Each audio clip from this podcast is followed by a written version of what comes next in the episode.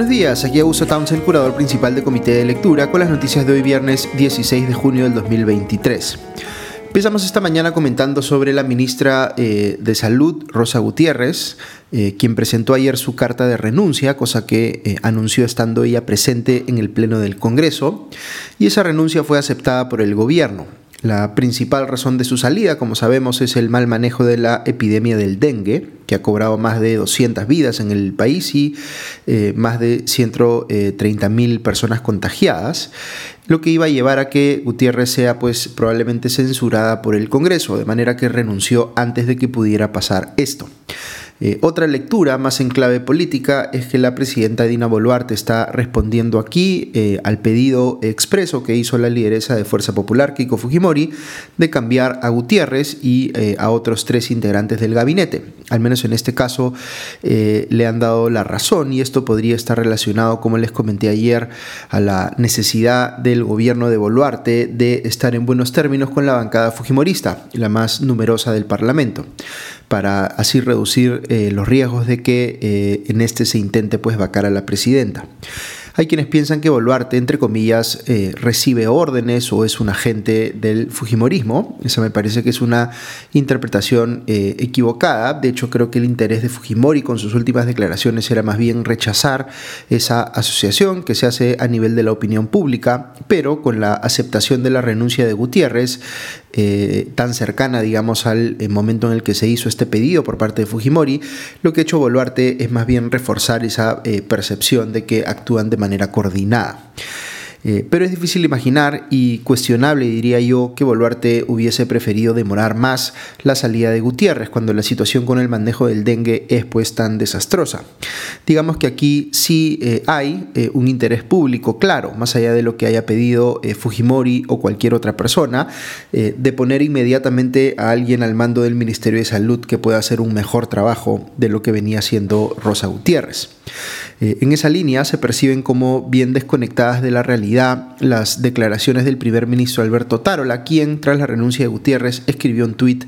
diciendo, abro comillas, te vas del gabinete, estimada Rosa, pero con el deber cumplido y la dignidad intacta, cierro comillas. No se entiende aquí qué interpreta exactamente Otárola como, entre comillas, deber cumplido. Más allá del caso de Gutiérrez, Boluarte dijo que, abro comillas, prontamente estaremos anunciando si tendremos o no algunos cambios en el gabinete, cierro comillas. Como sabemos, en torno a los, eh, al 28 de julio, normalmente los gobiernos piensan refrescar eh, sus consejos de ministros. Eh, en este caso, la pregunta clave sería si Boluarte está dispuesta a cambiar a la cabeza del gabinete, es decir, al primer ministro Otárola, que es en buena medida lo que mantiene al gobierno políticamente anclado en lo ocurrido, digamos, en los primeros meses de gestión con el tema de las protestas. Eh, Boluarte debería estar pensando en un primer ministro o primera ministra que le sume capital político, cosa que Otárola no puede ofrecer a estas alturas. Eh, aunque la otra forma de verlo, que sí puede ser y de hecho parece haber sido determinante para Boluarte, es que Otárola tiene prácticamente los mismos incentivos que ella para eh, defender el comportamiento del gobierno en esos primeros meses, porque ambos están legalmente expuestos a lo que pueda determinar el Poder Judicial sobre las responsabilidades este, penales o funcionales que podrían atribuirse por muertes ocurridas eh, durante las protestas. Si Boluarte cree que el riesgo de perder a Otárola como línea de defensa es mayor que el beneficio de traer a alguien distinto y darle un nuevo aire a su gabinete, pues probablemente va a mantener al primero. Dicho sea paso, Boluarte se pronunció también sobre el caso del funcionario del Ministerio de Trabajo, Álvaro García Ramírez, de quien se ha conocido que fue arrestado años atrás por tentativa de feminicidio y quien tiene vinculación con eh, el hermano de la presidenta, Nicanor Boluarte. Esta persona, que era nada menos que director general del Servicio Nacional de Empleo, ya ha sido eh, apartado de su cargo, según Dina Boluarte, eh, ninguna persona que atente contra la vida de una mujer tiene espacio en este gobierno, fue lo que dijo la presidenta. Eh, otra cosa que dijo, o más bien ratificó, eh, es que, abro comillas, ese tema del adelanto de elecciones está cerrado, seguiremos trabajando hasta julio del 2026, cierro comillas. Digamos que este ya era un, eh, hace buen tiempo el escenario dominante en función del cual están actuando pues prácticamente todos los actores políticos dentro del sistema, quienes más allá del discurso están interesados todo hace parecer en quedarse pues hasta el 2026, aunque hay ciertamente actores que hoy no tienen una cuota, eh, una cuota de poder eh, acorde a sus expectativas y que quieren precipitar pues un adelanto de elecciones para intentar capitalizar a Río Revuelto. La eh, opinión pública desea mayoritariamente nuevas elecciones, pero esa preferencia no es lo suficientemente intensa como para salir multitudinariamente a las calles a exigirlo. De hecho, las protestas han amainado fuertemente en el país y si bien se anuncia una nueva, entre comillas, toma de Lima, eh, denominación que como siempre les he comentado es muy inapropiada, eh, no se prevé de momento que sea tan convocante como quisieran sus impulsores.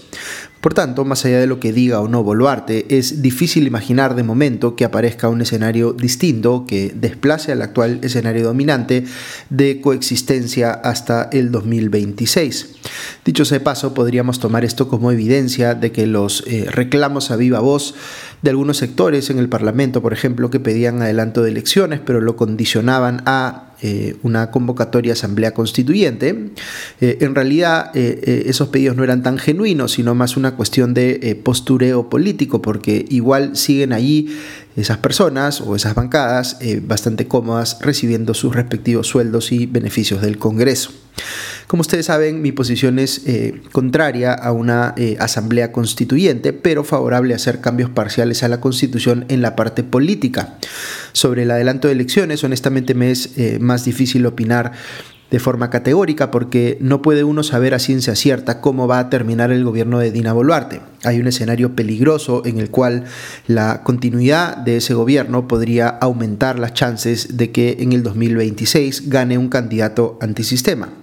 Y por supuesto, un eh, escenario de adelanto de elecciones también podría llevar a que gane un candidato antisistema.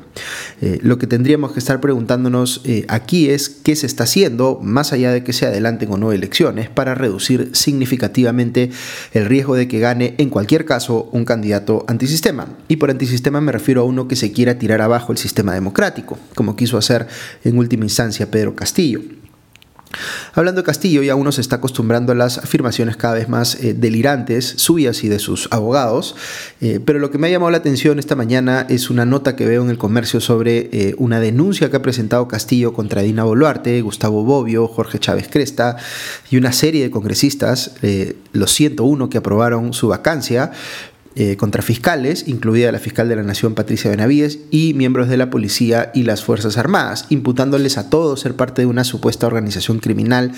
que eh, conspiró para sacarlo del poder. Eh, dice la denuncia en los videos que, digamos, en los videos se ve de, de, la detención de Castillo, abro comillas, públicamente se ve cómo me quieren matar, cierra comillas. la Fiscalía de la Nación ha desestimado buena parte de esta denuncia y algunos extremos los ha derivado a fiscalías especializadas, pero la teoría detrás, eh, eh, digamos que descarta por un lado que Castillo sea eh, golpista y más bien lo presenta como una víctima de una organización criminal que supuestamente comprende a todas o prácticamente todas las bancadas del Congreso, en lugar de ser él el cabecilla de una organización criminal, pues no se sostiene, por decirlo menos. Me quedo un rato con la fiscalía porque esta ha archivado una denuncia presentada por ciudadanos contra 40 congresistas por presunta corrupción al votar en contra de la moción de interpelación que se presentó tiempo atrás, en noviembre del 2021, contra el entonces ministro de Transportes Juan Silva. La denuncia alude a revelaciones periodísticas basadas en el testimonio del colaborador eficaz Amir Villaverde, en el sentido de que se pagó supuestamente montos de 3.500 dólares eh, en el gobierno de Pedro Castillo para, entre comillas, comprar votos en el Congreso, y que fue esa compra precisamente la que salvó a Silva eh, aquella vez de la interpelación. Eh, yo tengo una sospecha muy fuerte de que efectivamente el gobierno de Castillo repartió favores indebidos para conseguir el respaldo de un número importante de congresistas, los conocidos como los niños, pero la Fiscalía dice respecto de esta denuncia que la conexión que hace eh, entre los supuestos dichos de Villaverde y el rechazo a la moción de interpelación contra Silva eh, no está pues sustentada convincentemente. no obstante ello, recordemos que fuera de esta denuncia la Fiscalía está investigando por separado a más de 30 congresistas considerados parte del grupo de los niños y de hecho ya ha denunciado constitucionalmente a cuatro de ellos, eh, a Elvis Vergara, Darwin Espinosa, Jorge Luis Flores Ancachi y Raúl Doroteo. Un par de cosas importantes del Congreso. En segunda votación se rechazó la llamada ley Mordaza, es decir, la que aumenta las penas de cárcel para los delitos de difamación y calumnia. Eh, hubo 46 votos a favor frente a 55 en contra y 5 abstenciones. Es una buena noticia que este proyecto de ley haya sido enviado al archivo, aunque veo igual que están pidiendo una reconsideración. Eh, el comercio destaca que Perú Libre se alineó en favor de la ley Mordaza, mientras que eh, Fuerza Popular votó en contra. Asimismo, el ministro de Justicia, Daniel Maurate, fue interpelado, pero eh, no llegó a explicar con claridad de qué temas hablaba en las conversaciones que se sabe que tiene, o que tuvo, mejor dicho, perdón, con eh, miembros de la organización eh, criminal de los Cuellos Blancos del Puerto. en abril pasado, Maurate reconoció ante la prensa que jugaba fútbol con el, entre comillas, hermanito César Nostroza, pero ahora lo que ha dicho, sin, como les digo, detallar el contenido de esas conversaciones, es simplemente decir que conversó poquitos minutos con él, como si eso fuese indicativo de que no hubo nada indebido. Eh, y el caso que se resolvió finalmente fue el de Luciana León. El Congreso aprobó acusar constitucionalmente a la ex congresista del Partido Aprista por tráfico de influencias, cohecho pasivo impropio y peculado doloso por apropiación, dejando afuera el cargo de pertenencia a una organización criminal. Eh, todo esto por su vinculación con los eh, intocables ediles de la Victoria. Los tres cargos imputados a León recibieron cada uno más de 70 votos en el Pleno. Con esto la Fiscalía tiene ahora pues la vía libre para llevar el caso al Poder Judicial, porque León, por ser eh, ex congresista, tenía pues derecho al antejuicio. Eh, eh, el caso en contra suya, digamos, es a mi criterio bastante sólido. La muestra como una congresista que hacía gestiones en favor de la Municipalidad de La Victoria, de algunas personas